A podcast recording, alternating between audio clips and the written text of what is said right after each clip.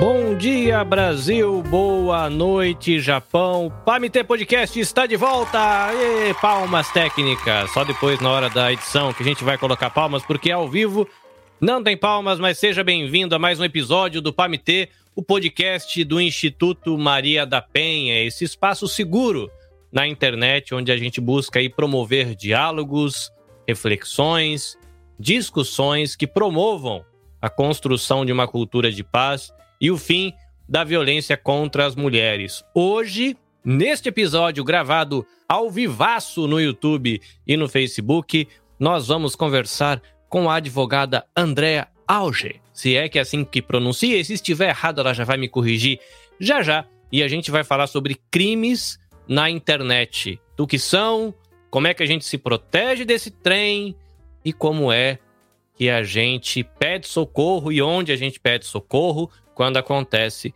isso com a gente. E por que a gente está escolhendo gravar este episódio ao vivo no sabadão para começar a nossa temporada de 2022, já que no Brasil tudo começa depois do carnaval? Porque hoje, no Brasil, na manhã do sabadão, onde nós estamos gravando, vai começar o primeiro encontro da Academia Feminista Internacional, uma parceria entre a Revibra, lá da Europa, e o Instituto Maria da Penha. Então vai ter um montão de gente legal, um montão de gente estudando e a gente vai ter um episódio aqui só para falar disso, direitinho e bonitinho. Bom, se você não me conhece, meu nome é Carlinhos Vilaronga, eu vivo na província de Shizuoka, no Japão, pertinho do Monte Fuji, e eu sou voluntário do Instituto Maria da Penha desde 2019, colaborador aqui para produção e para publicação do PAMITE, que é o podcast do Instituto Maria da Penha. Como eu já fiz as minhas apresentações e já enrolei um monte, a nossa convidada que está aqui esperando, Andréa, seja bem-vindo ao PAMITê. Boa noite aí no Japão, né? Muito obrigada pelo convite, Carlinhos. Bom dia no Brasil, boa tarde na Europa. Estou muito feliz pelo convite. E eu vou me apresentar um rapidinho, prometo não me enrolar muito. Eu sou advogada, né, desde 2014, pela Universidade Federal de Pelotas estive advogando desde 2015, né? 2014, 2015, em São Paulo. Em 2019, eu fui fazer mestrado em Portugal e logo em seguida me mudei para a Alemanha. E lá na Alemanha encontrei um, um cenário muito desafiador, que era eu encontrava muitas mulheres, principalmente latinas, que não falavam a língua. Então, tu viver num país que não é o teu, que tu não tem familiares perto de ti, que tu quer chegar na polícia e tu não consegue nem falar o que está acontecendo, enquanto que o agressor normalmente é a pessoa que era nacional. Enfim, eu me encontrei nesse cenário, né, não como vítima, mas vendo muitas vítimas desse cenário. Então eu comecei a procurar instituições sérias, né, para fazer estágio e começar a aprender. E foi assim que eu encontrei o Revibra, que é uma instituição que ajuda milhares de mulheres principalmente brasileiras, no contexto de violência na Europa, mas atualmente está atuando com casos Estados Unidos, uh, se não me engano, na Austrália, enfim. E agora surgiu essa parceria incrível né, com o Instituto Maria da Penha, junto com a Revibra, o qual eu fiquei muito feliz de ter sido convidada para ser uma das palestrantes nos eventos que vão começar a partir de hoje. Aí durou um ano. É, vai ser legal e a gente vai ter um episódio aqui onde a gente vai receber a professora Regina, a Juliana lá do Revibra, elas vão explicar direitinho pra gente também sobre a academia. E você tá aqui porque a gente gosta das internets, segundo uma colinha que eu fiz né, durante o dia. Em 2020, o Brasil alcançou a marca aí de mais ou menos 152 milhões de usuários de internet no Brasil. E uma pesquisa também recente diz que o brasileiro passa aí quase quatro horas por dia é, nas redes sociais. E a gente tem aquela questão: em tudo na vida humana tem o bonito e tem o feio. A gente tem o casamento, que é uma coisa muito bonita, e dentro do casamento a gente tem a violência. A gente tem a paternidade e a maternidade, que é uma coisa muito bonita, e dentro desse contexto você tem a violência, aí você tem um abuso. Você tem o trabalho, que é uma coisa legal, que a gente fica desenvolve os nossos potenciais, pode servir à sociedade, mas aí você tem exploração, tem desigualdade social, enfim.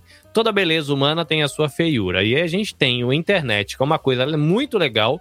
Por exemplo, eu estou aqui sentadinho, depois de desfrutar da minha janta, né? O meu jantar, não sei qual foi o café da manhã da André e do pessoal que está acompanhando a gente ao vivo, mas eu acabei de comer um lamen com um chahan, que é um arrozinho frito, acompanhado de um pastelzinho chamado gyoza. Né? Então foi minha jantinha japonesa aqui no Japão. E André tá aí no Brasil e a gente tá podendo conversar de boa aqui, graças à internet que ajuda a gente a fazer isso. E você que está acompanhando ao vivo também pode acompanhar. E você que vai ver pela internet, nas plataformas da vida do podcast, vai poder desfrutar disso. Mas nem tudo na internet é só flores, tem muito mato, tem muito lixo também. E a André tá aqui para ajudar a gente a entender um pouquinho sobre crimes digitais.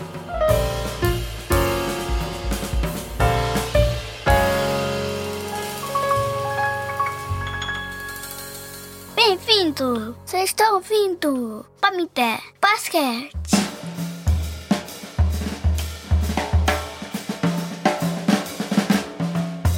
E eu vou começar lançando já de primeira, assim, Pan, crime digital, eu sei que às vezes a gente ouve a expressão cybercrimes, que é mais legalzinha de falar, mas o que, que é esse trem? O que, que é crime digital? O que, que é cybercrime? É diferente um do outro? É só o nome que muda?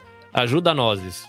Uh, Carlinhos, o que tu falou foi muito importante, né? A internet está aí realmente para nos ajudar. E da mesma forma que a internet está crescendo cada vez mais, né? Agora eu tô aqui no Brasil, com certeza a gente na Europa, nos Estados Unidos, no Japão nos assistindo. Então, realmente, principalmente após pandemia, o mundo ficou muito online, né? E muito do que a gente conseguiu produzir, né, durante a pandemia foi através da internet. Mas da mesma forma que a internet cresceu do lado positivo, como tu falou, também o número de crimes que estão ocorrendo na internet está cada vez maior. Uh, só um dado que é antes da pandemia, né? Então, quando a gente estava menos online, que é de 2018, o Brasil era o segundo maior país que mais tinha crimes digitais. E isso era antes da pandemia. Então, assim, a procura por crimes digitais está cada vez mais crescente. Eu falo muito, né, dentro do Revibra e dentro do Instituto Maria da Penha, eu falo muito da como a mulher é vítima de violência através da internet. Mas todo dia são golpes também financeiros, golpe do Pix. Cada dia é um golpe novo, né? E é muito rápido e muito fácil. Então é importante a gente debater sim sobre os crimes digitais, entender o que, que eles são, entender como que a gente pode se, tentar se proteger também, né? É, é mais ou menos isso. O termo, né, dos cybercrimes é o um nome dado, né, para os crimes que vão envolver a internet. Nem sempre o crime ocorre pela internet, mas envolve.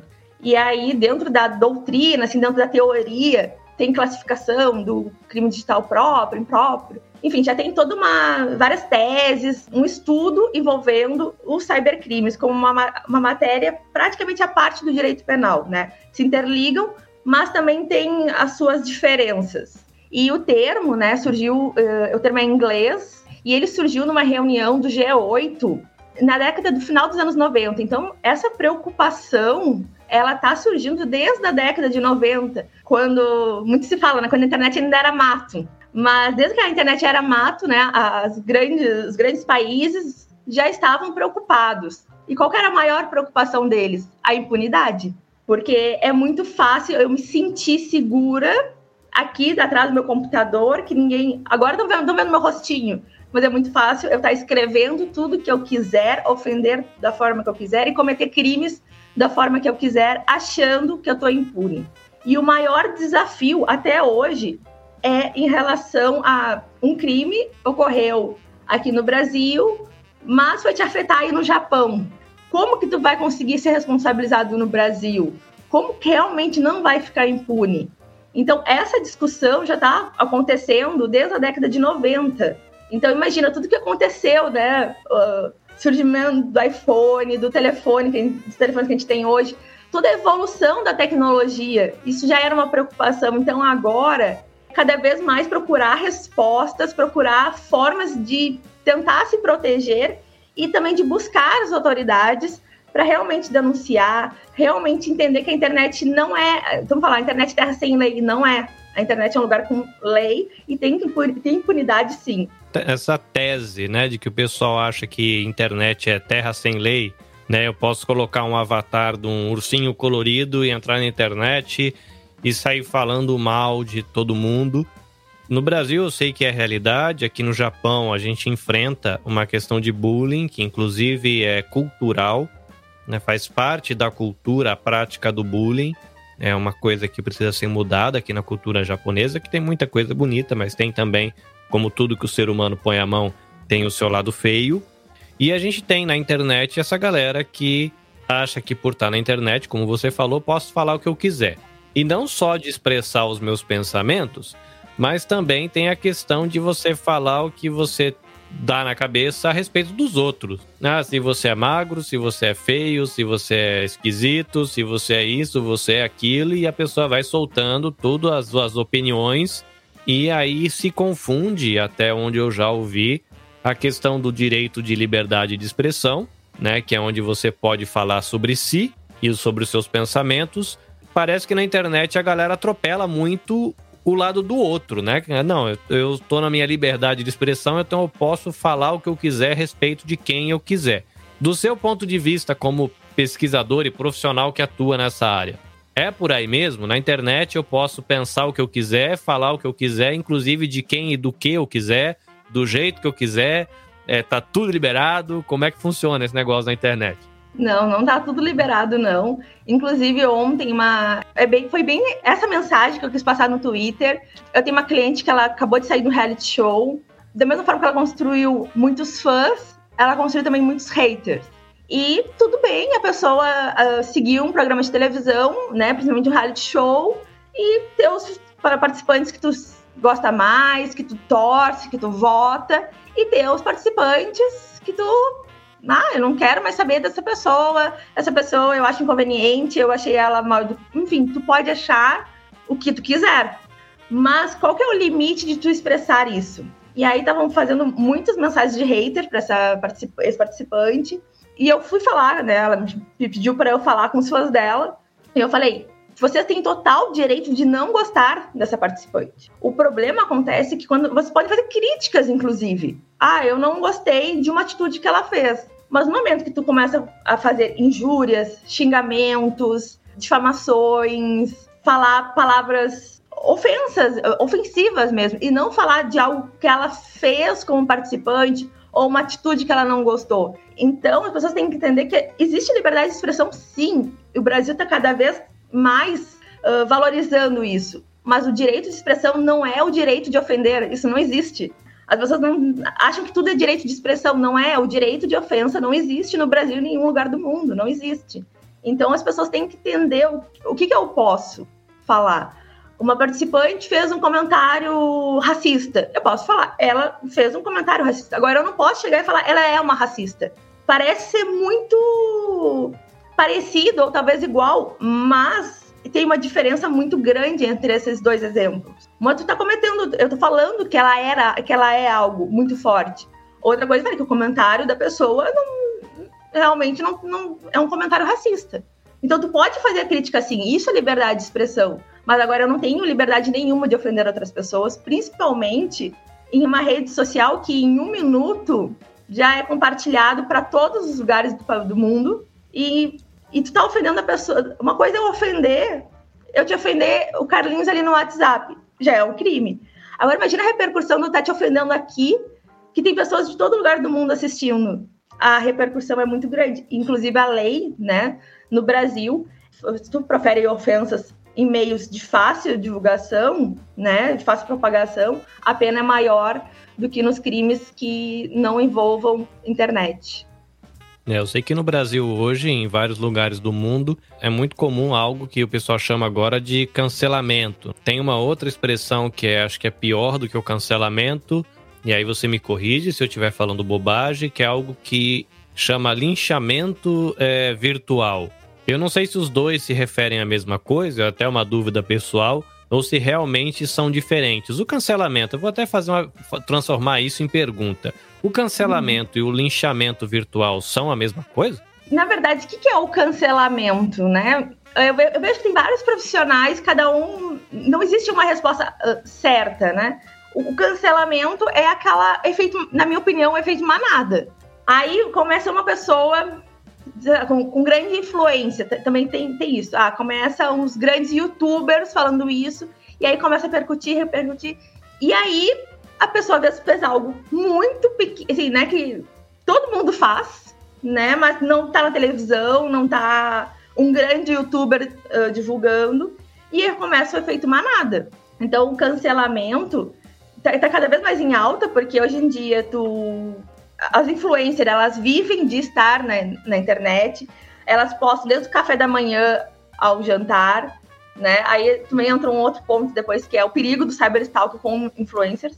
Mas o cancelamento e o linchamento, na minha opinião, tem o mesmo. As palavras e os conceitos são diferentes, mas para mim, na prática, é a mesma. Tu tá julgando uma pessoa por algo que muitas vezes não é nem crime, né? E a pessoa paga uma pena que muitas vezes nem existe, porque é uma pena eterna, né? Mas agora tu querer que a pessoa tenha uma pena muito maior do que existe no próprio sistema penal brasileiro. A questão do cancelamento e do linchamento virtual é algo muito sério, principalmente quando envolve o, o cyberbullying, né? Porque tu tá no papel de eu estou te, eu sou superior a ti e eu tô te com, tô dizendo que o que, tu, o que tu faz não é certo. E muitas vezes tu faz até pior. Mas aí é a, a sociedade inteira na internet, né? No Twitter é, é muito fácil de tu ser uh, linchado e cancelado. E tu acaba vivendo, às vezes tu é o opressor, mas na situação tu acaba sendo oprimido, né? E tu passa a ser vítima do cyberbullying.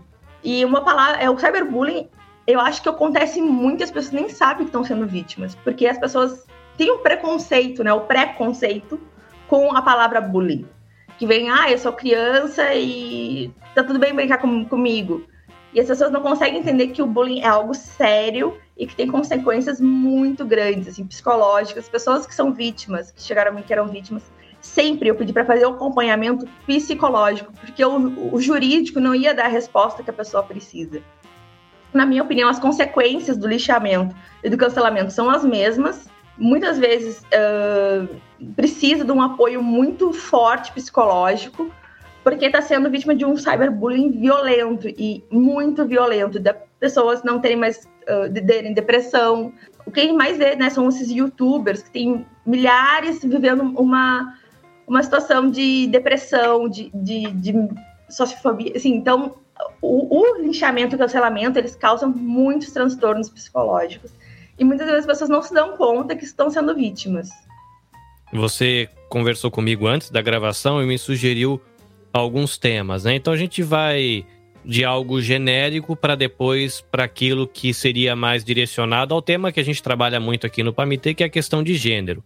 Então uhum. a gente tem o discurso de ódio, cyberbullying, cybertalking, que eu acho que é a expressão, e aí depois tem coisas que tem a ver com violência que é muito parecido com o que acontece no mundo real, vamos colocar assim. Tem aqui sextorção, que eu não imaginava que existia isso.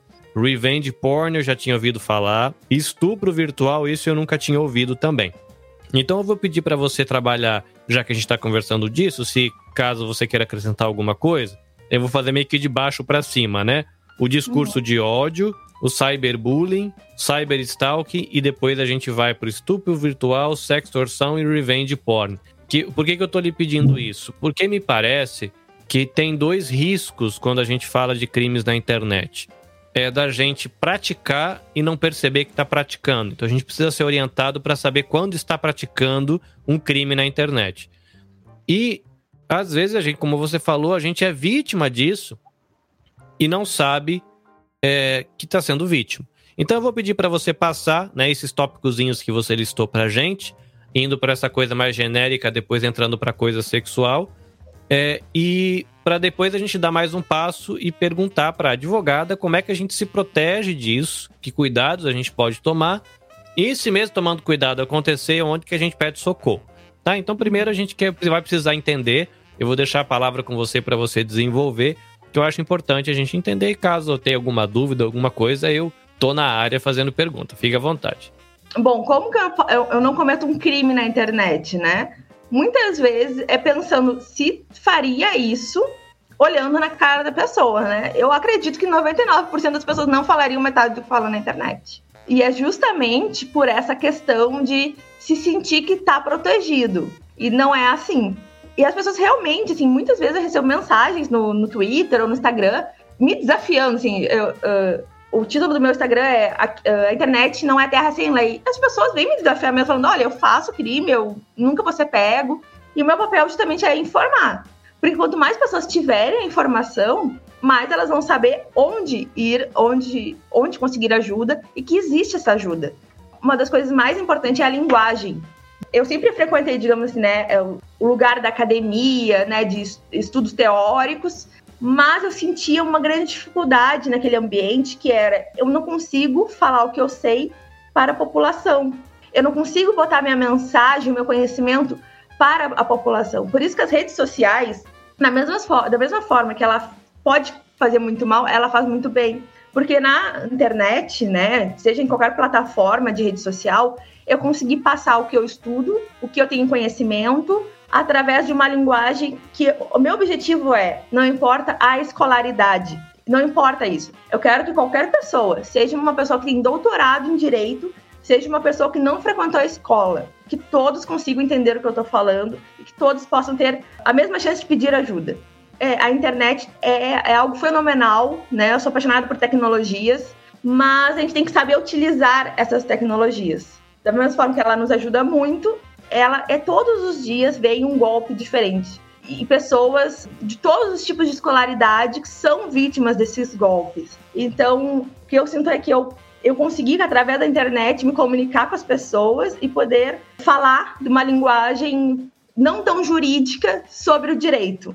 Então, agora fazendo esse grande parênteses, agora eu fecho. Eu acho que a pessoa que quer cometer crime, ela vai cometer, seja no ambiente uh, digital, seja no ambiente real, né? Na vida não online. Mas o, o que faz diferença para mim é essa sensação de impunidade. As pessoas se sentem que não vão ser punidos e eles gostam de desafiar o sistema.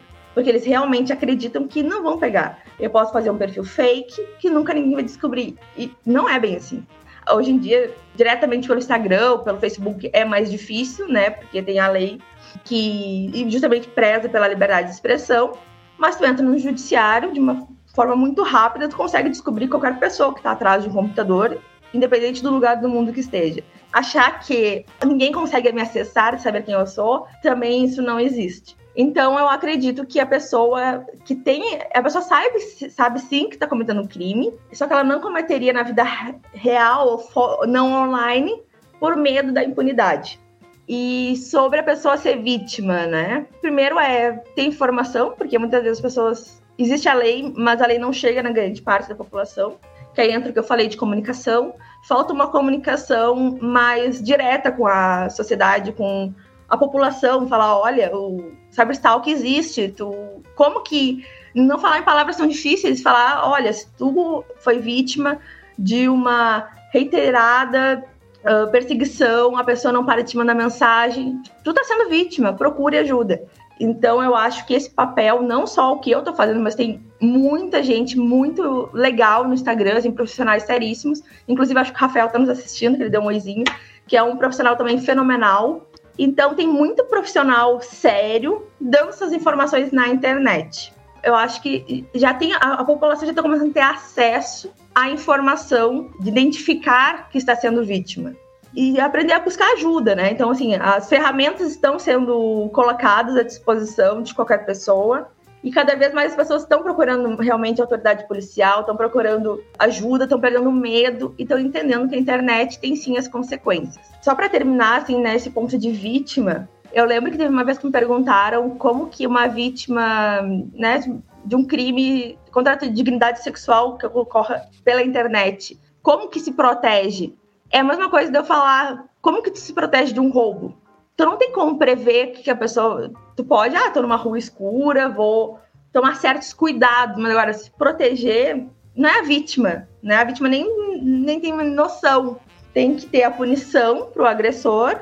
É é como se fosse um crime normal. Só que o que piora tudo é que a pessoa tem a sensação de impunidade e a vítima às vezes não tem a informação de como conseguir essa ajuda. Hoje, inclusive, os aplicativos têm a opção denúncia, né? Alguns têm um botãozinho assim fácil, né? Que dependendo do, do conteúdo, você pode denunciar o perfil, você pode denunciar a mensagem, você pode denunciar o vídeo. isso já acaba ajudando. A gente já acabou falando de vários tipos, né, de crime, e aí eu vou pedir para você sintetizar pra gente uhum. a questão do o discurso de ódio e o cyberbullying, eles são farinha do mesmo saco ou tem alguma distinção jurídica entre uma coisa e outra? Tem, tem distinção sim. Né? O discurso de ódio está muito ligado a, por exemplo, quando eu estou me referindo a um grande grupo, né? Ou no contexto de minorias. Então, se eu faço um discurso de ódio com falas racistas, isso é um discurso de ódio sobre mulheres, né? Misoginia. Então, o cyberbullying é muito mais ligado a um caso individual, né? Eu estou cometendo um bullying com aquela pessoa. Agora, um discurso de ódio, é, até numa aula que eu dou em Portugal, eu sempre dou uns exemplos que no Brasil eu não conseguiria usar ainda, né? Porque o brasileiro profere o discurso de ódio sem nem perceber que estão que preferindo. Então, assim, eu vejo como a sociedade brasileira ela tá muito violenta na internet. E a mesma aula que eu dou em Portugal, eu ainda, neste momento, não consigo dar no Brasil porque as pessoas iam ficar muito revoltadas. Como eu não tenho essa liberdade? Então as pessoas estão tão proferindo discurso de ódio, sim, só que sem a consciência. E até foi num podcast, né, que surgiu a, a, a questão de eu não posso pensar uh, de forma racista. Assim, nem quero entrar em polêmicas aqui, porque vai para um outro lado. Mas as pessoas estão muito confusas do, do que, pode, o que, não pode. E é muito simples. Tu falaria isso na vida real? Tu falaria isso fora da tela? Não. Então, não fala na internet, né? É a mesma coisa. Só que vai chegar em. Não é a mesma coisa, né? Porque vai chegar em muitas, milhares de pessoas, e aí sim começa esse efeito de cancelamento, de. Enfim, não, na minha opinião, não são coisas iguais. Muito bem. Cyberstalking, o que é esse negócio? O Cyberstalk é uma lei brasileira nova, né, que é de 2021, se não me engano ela é de abril ou março de 2021. Mas o, o stalking, né, a lei de stalking, surgiu, se não me engano, na Suécia ou na Suíça, e ficou muito famoso através de um caso de uma atriz que foi morta na década de 70 uh, nos Estados Unidos. E essa atriz, ela foi morta, né, ela foi assassinada por um grande fã. Então, primeiro entender o que é o stalking, né, é, a reiterar, é uma perseguição reiterada. E aí, para mim, já surge o primeiro problema. O que é uma perseguição reiterada? Porque o perseguidor, muitas vezes, tu não percebe que, qual é a intenção ou que tu tá sendo perseguida. Porque conversa com, normalmente, começam de forma carinhosa. Então, a pessoa te leva umas flores, começa a te encontrar na saída do trabalho. Isso stalking, né, no modo não virtual. Começa a estar tá sempre nos mesmos ambientes que tu, começa a tá muito presente de forma muito carinhosa. E esse é o perigo, porque cada vez vai se tornando mais perigoso e é muito difícil de identificar o momento que tu percebe, bom, isso não, não tá legal, isso tá assustador. E o cyberstalking, uh, o cyberstalking é o que ocorre na internet, né? De forma bem resumida, eu posso falar assim. Uh, e o stalking é o que não ocorre. Mas na maioria das vezes eles estão interligados atualmente, né? Porque tu faz o stalking tanto via internet quanto uma forma física. Então, eles estão bem interligados. E o maior desafio do cyberstalking é justamente esse, de tu entender que tu está sendo vítima, porque tu nem tem tu tá sendo recebendo carinho, né? Tu, muitas vezes a vítima se sente até constrangida. Nossa, eu tô, eu tô constrangida com isso, mas como é que vai reclamar disso, né? Tá me dando carinho, tá me dando uma atenção, não qualquer, mas e começa a ser sufocante e começa a se tornar agressivo e violento. E muitas pessoas pensam que esse tipo de violência, né, dessa, o cyberstalking ou stalking, ele ocorra somente em situações uh, amorosas, né, um ex-namorado, ou uma pessoa que está apaixonada e não foi correspondido, ou um amigo, mas na verdade ele pode estar em vários, pode ser um chefe com uma com um outro subordinado, não necessariamente tenha que ser no contexto amoroso, né? Pode ser um fã com uma grande atriz ou alguém que ele admira. Uh, na verdade, não tem uma regra. Tem um outro aqui que eu achei muito curioso, que você listou aqui na pauta, que é o sextorção, que é uma uhum. brincadeirinha aí com duas palavras, né? Uma palavra em inglês e uma palavra em português, que eu imagino que seja sexo ou é a emenda da palavra sexo com extorsão. Mas que negócio é isso? Que eu nunca tinha ouvido essa palavra na minha vida, sextorção. A sextorção é uma forma de extorsão que se baseia na ameaça de divulgar imagens íntimas, né? Por isso que tem esse sex, porque é a divulgação de imagens íntimas, com uma intenção de forçar essa pessoa a fazer alguma coisa. Então é uma forma muito grave de violência baseada no gênero e a maioria das vítimas desse crime são mulheres. Pode ocorrer com homem? Pode. Mas a grande maioria das vítimas são mulheres. Então, são alguns golpes praticados por cybercriminosos envolvendo a chantagem sexual. E muitas vezes pode ocorrer com. Ah, deixei meu computador, não botei uma senha, enfim, fui hackeada. Uh, a pessoa que hackeou meu computador, ele conseguiu fotos de nudez, fotos de vídeos meus. Ele tá me chantageando, né? Ó, tu me dá dinheiro, então é extorsão, né? Tu me dá uma quantia de dinheiro que eu não divulgo. E muitas vezes, né, quando ocorre esse golpe, a pessoa tá jogando verde. A pessoa não te hackeou, e a pessoa não tem nada teu. Mas como já está inserido na nossa cultura essa troca de mensagens com nudez, eles jogam verde. E muitas vezes dá certo. E por que é um crime que é muito fácil de ficar impune? Porque as pessoas, elas têm vergonha de ir até a autoridade policial.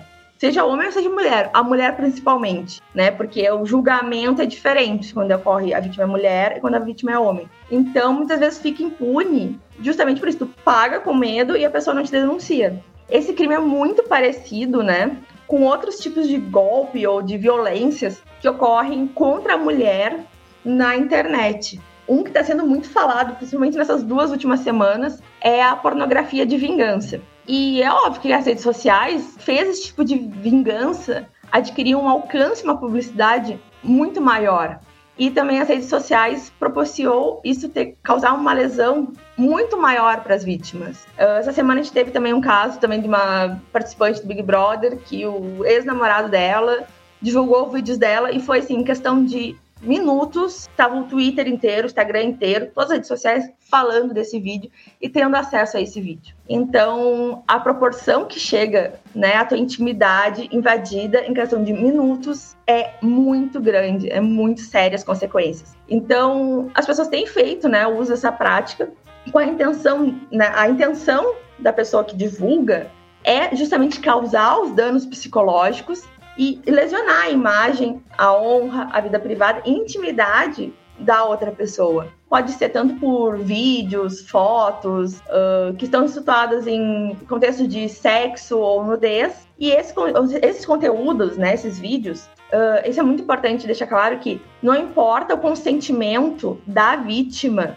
em realizar o vídeo a, a mulher tá com um homem e na hora acharam super bacana fazer um vídeo da sua intimidade. Isso não tem problema nenhum. O problema é quando um divulga sem o consentimento da divulgação. Então, muitas pessoas também têm o, a vergonha, principalmente a mulher, de falar que está sendo vítima de uma pornografia de vingança, justamente por isso, porque é, ela, ela sente culpa pelo consentimento de produção, mas isso não é crime, isso ok, tu, quer, tu faz na tua vida íntima, se tu não estiver lesionando ninguém, tu pode fazer o que tu quiser. E naquele momento estava tudo ok. O crime começa e o problema começa quando, sem o consentimento de uma pessoa, tu divulga para outras pessoas, né? E com o objetivo de causar dano psicológico para aquela pessoa, por pura vingança. Então, até do, na academia, assim, né, os estudiosos do, de crimes cibernéticos, eles têm muito ele não gosta de usar a palavra pornografia de vingança, justamente por causa do teor que a palavra pornografia traz, da, da conotação sexual. Mas é a palavra que mundialmente, né, os Estados Unidos, uh, enfim, todos os países conhecem por pornografia de vingança. Então eu acho importante, por mais que eu não concorde com o teor do título, eu acho importante falar na linguagem que as pessoas estão falando, a, a, linguagem que as pessoas estão conhecendo. Então aí também é um, um outro ponto que eu acho que a academia se distancia da, da sociedade. Qual seria a diferença dessa pornografia de vingança para o estupro virtual? Que parece, pra, na minha cabeça, parece um negócio meio próximo, né? Quase a mesma coisa. Mas qual a diferença? O estupro virtual, ele vem, né, também do avanço tecnológico, da sociedade, da mesma forma, né, do Heaven Porn, através das mídias sociais, Facebook, Instagram, WhatsApp. E qual que é a grande diferença, né? O estupro virtual, o criminoso, ele vai constranger a vítima através de ameaça para qual que é o objetivo? Ele vai utilizar também a ameaça, para praticar um ato libertino, sem a vontade e consentimento do outro. Então, ao invés dele falar, olha, eu tenho vídeos íntimos teus, normalmente a pessoa já tem uma certa confiança em uma relação, mas não necessariamente, pode ser também um hacker, fala, olha, eu tenho acesso a vídeos teus. Se tu não não fizer um, não se tocar, não mandar um vídeo com nudez, eu vou espalhar esse vídeo. Então, ele é um estupro, né? Porque a lei, né, de 2000, 2015, de, de 2009, foi inserido o, o crime de estupro, com, que é uma parte do Código Penal, que é crimes contra a liberdade sexual. E o artigo 213 diz: constranger alguém mediante violência ou grave ameaça a ter conjunção carnal, né, que aí é o ato físico, né, ou a praticar ou permitir que com ele se pratique outro ato libidinoso. Então, essa parte do artigo, né, por mais que seja de 2009, já prevê o crime uh, que pode estar incluso o estupro virtual. Então, o estupro virtual ele ele está tipificado no, no, Código Penal. Ele tem uma pena de 6 a 10 anos. E o resumo é isso, que é extorquir a vítima através de conteúdo pornográfico. Ele quer satisfazer a sua própria lascívia empregando ameaça. O que, que é a diferença? Ele vai ofender a dignidade e a liberdade sexual da vítima. Antes da gente seguir pro onde pedir socorro, uhum. porque, é, sei lá, se eu tivesse sendo vítima de cyberstalking, eu não sei nem onde procurar ajuda, não faço ideia. É, eu queria que você deixasse algumas considerações na seguinte linha. A gente está falando aqui, imaginando que quem vai ouvir o podcast são adultos, né? Em especial mulheres, já que é o podcast do Instituto Maria da Penha. A gente sabe que temos ouvintes homens, mas uma parcela maior é de mulheres que estão interessadas em entender, ou seja, uma situação para se proteger da violência ou porque já, já passou pela violência ou está em situação de violência e está procurando uma saída. Mas muitos de nós somos pais e somos mães. E a gente tem, na nossa geração, o hábito de deixar uma criança de 5 anos com um smartphone na mão. E a criança cresce, tem crianças aí de 6, 7, 8 anos, né? Quando a família tem o, o poder aquisitivo para isso, que já tem o seu próprio iPhone, tem o iPhone, o tablet e o computador.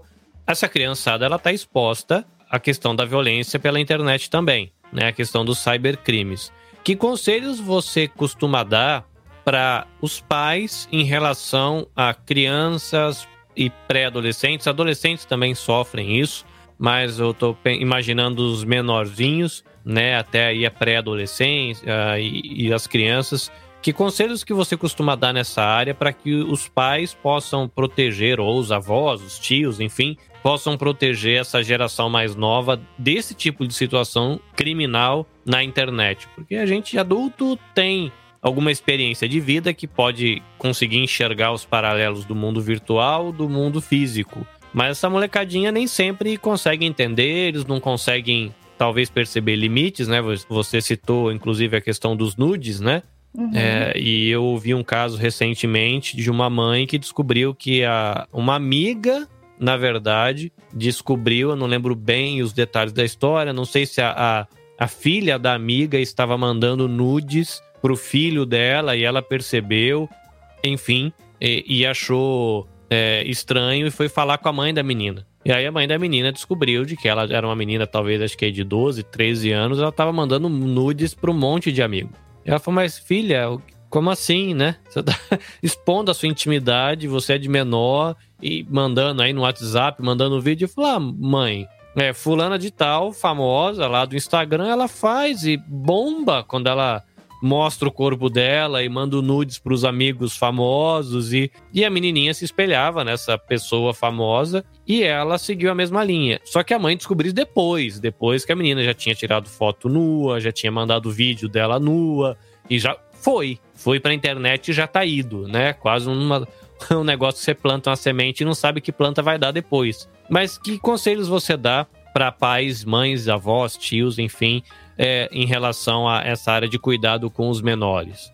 Uh, um primeiro aviso assim, que eu gostaria de passar aos pais, e se tem alguém que seja 18, 19 anos e tenha uma relação com menor de 18 anos, tem vários casos de meninos que chegam para mim com tem 18, 19 anos, são assim, na minha opinião, ainda crianças. Só que aí eles começam, eu nem sabia que isso existia. Comecei através dos casos que chegaram a mim. No próprio Instagram tem algumas páginas que tu meio que conversa com as pessoas pelos comentários e ali tu vê quem que tá afim de trocar nudes. Então tu nem conversa com a pessoa, tu só troca nudes, né? Algo muito problemático, até na minha opinião. Então, o que acontece? Se a menina tem menos de 18 anos e tu já é considerado um, um adulto, né? Tu tá cometendo um crime no estatuto da, do ECA, né? Que é o Estatuto da Criança e do Adolescente. Então, eu até fico com muita pena, assim, quando eles chegam apavorados para mim, falando que os pais pegaram, descobriram que a filha tava mandando nudes. Só que ela era menor de 18 anos. E por mais que não seja, né, uma menina de 16 anos para um menino de 18 anos não tenha uma, uma diferença de maturidade muito grande, ele está cometendo um crime sim. Então, os pais de adolescentes que já estão nessa fase, que conscientize também os próprios os filhos, né, que são maiores de idade, mas que obviamente se relacionam com pessoas um pouco mais novas, né? Que isso não tem problema nenhum, que isso, mas conscientizado que no momento que tu compartilhar algo e ela compartilhar contigo, mesmo que tu não tenha a maldade, né, que tu nem conheça que tu tá cometendo um crime, tu tá assim e tá correndo o risco dos pais irem na delegacia e tu responder pelo Estatuto da Criança e do Adolescente. Então, é uma problemática, é, é algo que tá ocorrendo e é algo que muitas vezes o próprio agressor, né, ele não tem intenção nenhuma, ele nem imagina que ele tá cometendo um crime. Então, uh, alertar os pais e as adolescentes que conheçam muito bem se é maior de idade, né, que são duas pessoas maior de idade, maior de 18 anos, está se sentindo seguro, não tem problema nenhum, a sociedade não tem que se, se intrometer na tua vida íntima. Mas no momento que, se tu sabe da condição de 16 anos, ou de 15 anos, ou de 17 anos, tu tem que ter consciência que tu tá cometendo um crime que tu pode ser responsabilizado por isso. Né? E é algo que eu vejo que quase não se fala. Uh, em relação às crianças, né, e adolescentes, como que os pais podem tentar ajudar? O primeiro passo seria conscientizar as crianças, né, do perigo da internet. Que falar que a internet é realmente uma coisa muito boa, né? Que ali tu se encontra muitas respostas, mas também encontra muito perigo. Então, falar, né? Uh, quando, né? Sai, uh, vou entrar no bate-papo, vou entrar no Instagram, sempre ter a senha, sempre ter um, uma certa um, revisão do acesso da criança e adolescente às suas publicações, aos bate-papos e ter uma conversa muito franca de confiança, de falar, olha, se chegar um tipo de mensagem, tu fala para mãe e para papai, né? Isso não é bacana, isso não é legal. Então, a criança adolescente, eles conseguem entender e quanto mais aberta for a conversa, mais chance da criança relatar o perigo ou relatar uh, algo estranho para os pais. Então, essa, é, essa conversa franca de eu confio em ti, tu pode, tu pode ter um tablet, mas para eu confiar em ti, tu tem quando acontecer e ficar monitorando, né? Então, esse diálogo aberto entre pais e filhos, ter acesso às publicações e conteúdos, aos bate-papos e conscientizar sempre do perigo da rede. Existe um site, né, que é de uma, de, um, de uma ONG brasileira. Lá tem vários vídeos super uh, fofinhos, assim, eles falam uma linguagem muito, muito bacana então, até é uma forma de tu mostrar para um filho ou para uma filha, porque tem o do Sextortion, por exemplo, são os gatinhos, sabe, com celular. Então, é como se fosse uma animação. Então, a linguagem é muito mais fácil da criança entender e entender o perigo. Então, eu super aconselho, né? Sempre dou essa dica do de entrar nesse site, ficar sempre vendo no, nas redes sociais o conteúdo que eles compartilham e mostrar para seus filhos. Então, se você quiser saber qual é o site que a Andrea falou, dá uma olhada aqui nos comentários que a gente vai deixar o link para você. Andrea, para a gente terminar, é, vamos dizer que a gente perceba que está sendo vítima de um crime na internet. Onde a gente pede socorro? Uh, a primeira dica, né, pegar o URL, né, do, do, seja do link, pegar o link, né, que é o URL e salvar, tá? Fazer um boletim online ou procurar uma delegacia. Tem instituições também como a Defensoria Pública, né? Ou procurar um profissional para te dar uma ajuda, seja um advogado especialista, ou a Defensoria Pública, ou até mesmo o Instituto Maria da Penha, né? Que também dá um suporte. E a Revibra também, né? Por exemplo, eu sou coordenadora da Revibra da parte de crimes digitais. Então, qualquer pessoa que está sendo vítima pode procurar a Revibra, que a gente vai dar um suporte também. Uh, pegar esse suporte, fazer, uh, fazer o boletim procurar uma ajuda psicológica, porque eu sempre falo que quando tu é vítima da internet, não é. Tu já fica triste quando tu é ofendido, quando tu tá sendo vítima de algo de uma pessoa. Imagina agora ter chegar, tu nem tem dimensão para onde está chegando tudo aquilo. Então é, é, inquestionável que existe um abalo psicológico, procurar uma ajuda psicológica sim e salvar as provas. Uh, as provas digitais têm, to, tem uma certa dificuldade porque é muito fácil de deletar, é muito fácil de apagar e é muito fácil também de modificar. Então tem duas formas, né, que os tribunais aceitam como até então inquestionáveis, né? Apesar que não existe prova inquestionável, mas uh, simplificando diria assim, seria por tu fazer uma ata notarial, né, que é algo extremamente caro, né? Tu vai num tabelião, num cartório e tu vai mostrar do celular e o, o tabelião vai escrever o que tá ali. Minha opinião, é muito fácil tu manipular essa prova, e é algo muito caro, em torno de 500 a 600 reais, conversas e sites pou poucos, né? E agora tem, uma, tem um site, né, que ele é extremamente seguro e, na minha opinião, é a prova uh, que é praticamente inquestionável, de verdade. A chance de ter um hacker ou alguém que consiga entrar nesse sistema é 0,000 alguma coisa. Então, é uma prova que é validada e é uma forma de segurança, que eu uso em todos os meus casos, que é o Verifact.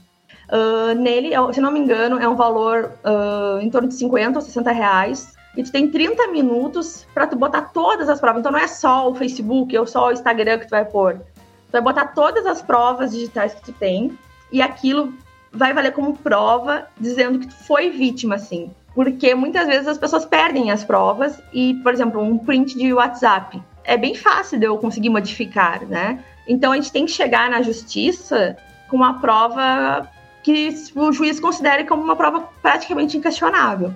Então eu dou, eu, eu, sempre oriento a guardar as provas, mesmo antes de falar com o advogado, uma coisa, guarde as provas uh, de uma forma segura e que saiba que não vai perder. Porque muitas vezes a vítima tem um tempo de maturidade assim, para amadurecer que está sendo vítima e que vai denunciar. Né? Essa decisão tem um tempo. Mas entre esse tempo, guarde as provas, porque independente se for usá-las ou não, né? Tu já vai ter elas guardadas. Então eu digo que esses são os, os três passos mais importantes a ser feito para tu conseguir se decidir tomar uma providência. E uma outra providência assim, que muitas vezes muitas mulheres me procuram é em relação a retirar site, tirar sites uh, de YouTube, de, sex, de sites adultos. E muitas vezes a pessoa não quer procurar o judiciário. E tá tudo bem. Tem esses sites adultos é muito tranquila a conversa de tu fazer o pedido ou pedir para um advogado fazer o pedido para retirar o conteúdo extrajudicialmente, tá? E tem sido um e tem dado certo, inclusive, uma outra coisa que eu costumo falar é a, a profissão da pessoa faz a pessoa se sentir acuada de pedir ajuda, né? Muitos profissionais de sexo, elas uh, estão sendo vítimas de crimes na internet, como estão divulgando algo que elas fazem, né? É a profissão delas.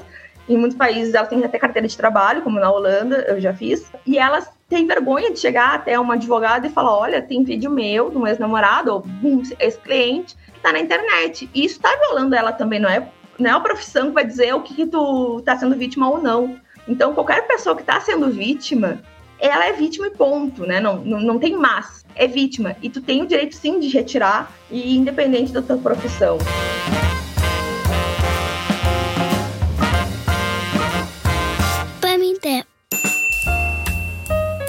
Quem quiser entrar em contato com a Revibra, como é que faz? E quem quiser entrar em contato com a Andrea, como é que faz? Com a Revibra, pode entrar no, no site, né? E ali tem até o, o calendar para agendar consultas. Eu não sei se em 2022 a gente já está aberto, tá? Mas também pode mandar mensagem pelo Instagram, que as meninas sempre respondem. A equipe do Revibra, assim, eu tenho muito orgulho de dizer que eu faço parte do Revibra, porque é um trabalho muito sério e eu vejo quanto que elas trabalham muito para dar suporte para todas as pessoas que procuram a Revibra. Então podem acessar é, arroba Revibra Europa, mas tem que confirmar também, aí depois tu bota aí numa, numa legenda aí, por favor. E eu pode ser procurar pelo meu site, né, que é andrea, andrealg.com.br e na internet, no Instagram, a, arroba a E você, ouvinte, se você quiser falar com o Instituto Maria da Penha, institutomariadapenha.org.br. No Instagram, existem três perfis pelos quais você pode conversar com o Instituto, arroba Instituto Maria da Penha, arroba As Penhas e arroba Defensora AES. O PAMT Podcast está disponível nas plataformas de streaming mais comuns, como Spotify, Apple Podcasts, Google Podcasts, tem no Deezer também, tem no Amazon Music e a gente está com uma página no Facebook, caso você goste de acompanhar as postagens por lá, fique à vontade. Se você quiser conhecer o trabalho que eu faço aqui é, enquanto produtor de podcast, que dou suporte para o Instituto Maria da Penha, também para o programa Virtus da Universidade Federal de Pernambuco, que é o nosso parceiro, você pode acompanhar o meu trabalho por anabecast.jp eu vou ficar muito feliz de você conversar comigo por lá também. Nós deixamos aqui o nosso abraço, nosso agradecimento a André, ao pessoal da Revibra. Beijo para todo mundo no Instituto Maria da Penha. Deixar aqui também nossos beijos e abraços para o pessoal do Virtus, que sempre apoia as iniciativas do Instituto Maria da Penha. E a gente espera você no próximo episódio. André, foi legal conversar com você. Obrigado pelas orientações. Eu espero a gente se ver de novo para trocar mais figurinhas. Muito obrigada, Carlinhos. Foi um prazer falar contigo. Adorei conhecer o teu trabalho, muito importante. E muito obrigada por me chamarem, tá bom? É isso, gente. Até a próxima. Sayonara.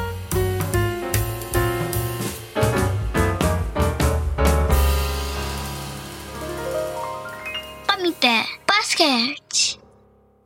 Este episódio foi editado pelo Nabecast. Saiba mais em www.nabecast.jp. Nabecast, conectando pessoas, desenvolvendo amizades, construindo parcerias e compartilhando vida através de podcasts.